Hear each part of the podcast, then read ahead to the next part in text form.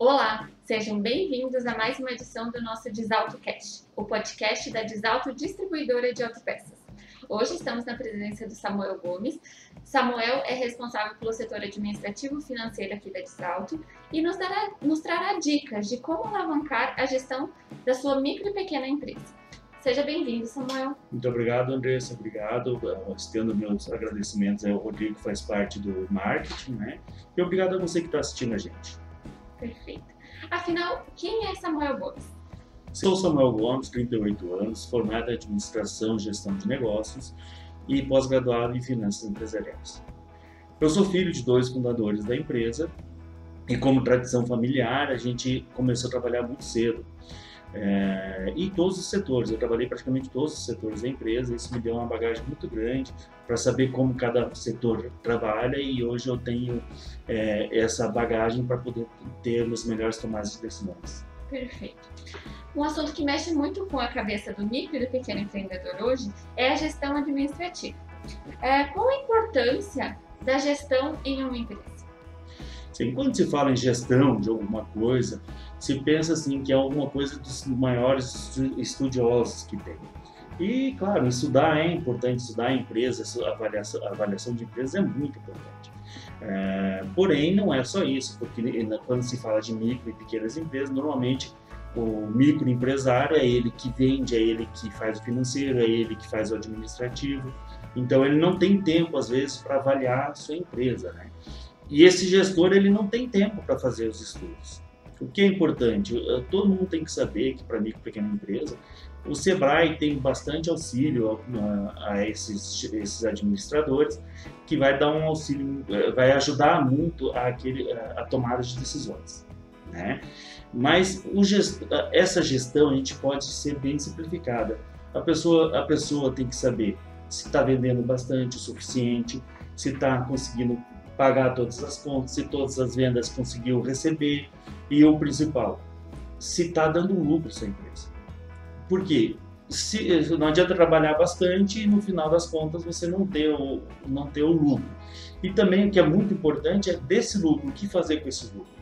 É, não dá de a gente só descapitalizar a empresa, tirar o lucro da empresa. A gente precisa reinvestir porque a empresa precisa de constantes investimentos, aportes de capital, porque ela só vai crescer se você colocar dinheiro nela de volta. Ótimo. Quais os primeiros passos que o empresário deve tomar ao abrir o seu negócio? Então, Andressa, aí sim é importante estudar. Nesse momento você não tem o dia a dia da empresa, que você está te tirando tempo que você não, não possa parar um pouco para ter cautela. É, é, muito importante você pensar uh, em que mercado que vai atuar, se esse mercado já não está saturado, o que, que eu vou trazer de diferente para poder crescer nesse mercado. É, essas coisas são muito importantes para você embasar. Você fez embasamento? Quanto tempo eu tenho de dinheiro? Para me sustentar, porque normalmente as empresas demoram um bom tempo para poder dar retorno. Né? Eu tenho que me sustentar sem o dinheiro na empresa. Enfim, eu coloquei meu dinheiro ali, a própria empresa vai ter que injetar mais dinheiro lá dentro. É, normalmente demora-se meses até anos para começar a ter retorno e chegar no tão sonhado ponto de equilíbrio. Né?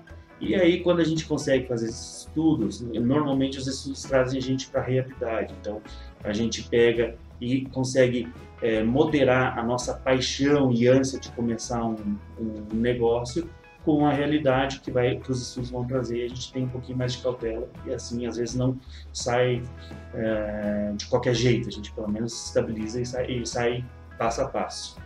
O mapa das empresas no Brasil registrou no primeiro quadrimestre de 2020 que foram abertas 1 milhão e 38 mil empresas sendo que 716 mil fecharam as portas. Quais os maiores e piores erros administrativos que as empresas cometem hoje em dia? Olha que incrível, empresa, esse dado que você trouxe para a gente. Mais de 300 mil, mil, empresas foram fundadas em detrimento das que foram fechadas. Né? Uh, esse é o tipo de notícia que a gente tinha que, que ter todos os dias. Né? Hoje, se a gente vai assistir qualquer telejornal ou jornal, que se, a gente só vê notícias uh, negativas. Esse é o tipo de notícia que a gente tinha que ter incentivando, mostrando para a gente que a gente é capaz. Nem um dos maiores pensadores imaginou que nós teríamos uma pandemia nessa proporção. Claro, fechou empresas, teve demissões em massa, teve, teve ajustes de contrato de trabalho, teve bastante coisa. E o que, que esse pessoal que saiu dessas empresas fez? Ficou esperando auxílio, somente auxílio do governo? Não. Que, que foi feito com esse limão que foi dado para eles? Eles fizeram limonada. É, eles pegaram, arregaçaram nas mangas, foram, foram, foram ao mercado de trabalho, foram fazer o que sabe de melhor, que é trabalhar. Hoje a gente não pode depender dos outros para fazer as coisas. Isso é muito importante. Nós temos que sair, arregaçar as mangas, trabalhar. Foram gerar novos empregos também, né? Eles não ficaram de braços cruzados esperando que o mundo conspirasse a favor e, e, que fizesse a vida melhorar por conta própria, né? É claro que muitas empresas dessas não vão ter sucesso, vão ter um, isso estatisticamente se prova que algumas empresas não conseguem ter a maturidade. E algumas das empresas dessas vão ser muito, muito ter um sucesso muito grande, vão, vão ser referência na cidade. A gente pode pegar como exemplo das nossas cidades as empresas que são natural da cidade e, e, hoje são grandes, são referências, elas não começaram, não tem, normalmente elas não têm um ano, dois anos, elas têm bastante tempo de, de trabalho, o que foi que elas conseguiram galgando. Já foi muito tempo de suor, muito tempo de muitas noites sem dormir, porque isso é, tira o sono da gente. É, foi muito empenho é, trazido para que essas empresas hoje são referências. Meu avô sempre dizia é, que o pessoal olha muito a pinga que eu tomo, mas não olha os tombos que eu levei. O que eu quero dizer com isso? Que a gente sofre muito antes. E às vezes a gente olha uma pessoa que está bem hoje e diz assim, não, foi sorte. E não é, não, a gente não é sorte, é muito trabalho, muito empenho, muito esforço pelo sonho que a gente tem. Quais as atitudes que estão ajudando a minimizar os impactos da crise nessa pandemia? Bom, na Disal nós fomos muito cautelosos, né? É, nós, nós pegamos e paramos para pensar o que, que nós íamos fazer, né? Assim, quando os governantes, que pelo bem ou pelo mal, eles só queriam eh, controlar essa pandemia, né? E eles tiraram o que a gente sabe fazer de melhor, que é trabalhar. Então a gente parou, sentou e criamos um comitê de crise. Nesse comitê de crise a gente pegou e, e alinhou várias possibilidades que a gente teria para tratar nesse, nesse período. Né? Então a gente pegou, entrou em contato com os nossos fornecedores que foram muito parceiros, uh, a gente teve bastante tratativas, corte de, de gastos é, fixos, a gente inicialmente cortou, reduziu muitos gastos fixos, a gente diminuiu a nossa operação para poder deixar o nosso caixa saudável. Né? Uh, e, e, eu lembro muito bem da frase que o nosso presidente Sandro falou no início, uh, de quando a gente iniciou, ele falou o seguinte, olha, demissão vai ser a última opção que a gente vai fazer na empresa. Isso gravou muita gente, motivou a gente a pensar em várias alternativas, porque a gente escutava muito na televisão, empresa demitiu, empresa demitiu, empresa demitiu, e a gente não criou aquilo como opção para Então, nós resolvemos é, pensar em outras alternativas, assim como eu já citei.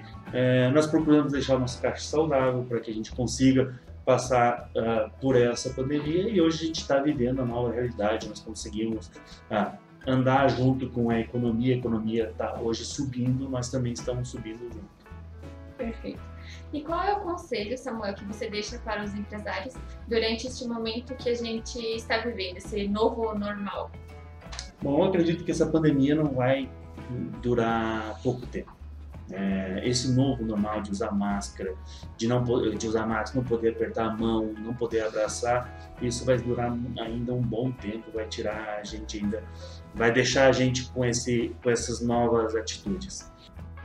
Eu não vejo a mudança disso até que a gente consiga uh, tomar a vacina, né? Que a gente não sabe a que, ponto, a que ponto. Então eu acredito muito nas pessoas que se em tão pouco tempo, questão de sete meses, a gente conseguiu mudar com que a curva da economia descesse e começasse a subir, eh, a gente consegue também fazer com que a gente faça o nosso novo normal, com que a gente tenha proatividade, realmente nós pegarmos nossa, nossa enxada e sair capinar, porque não adianta depender dos outros, a gente tem que fazer o nosso novo futuro. Perfeito, Samuel. Eu gostaria de te agradecer por ter aceito o nosso convite. Foram pontos abordados muito importantes e acredito que vai ajudar muito os micro e pequenos empresários ah, durante essa pandemia, durante esse tempo em que nós estamos vivendo. Tá certo. Muito obrigado aí a vocês, obrigado a todos que, que estão assistindo aí. Vamos suar a camisa para a gente fazer o novo normal. Isso aí. Queremos agradecer também a você, ouvinte, e fique ligadinho para mais um Desalto Cash.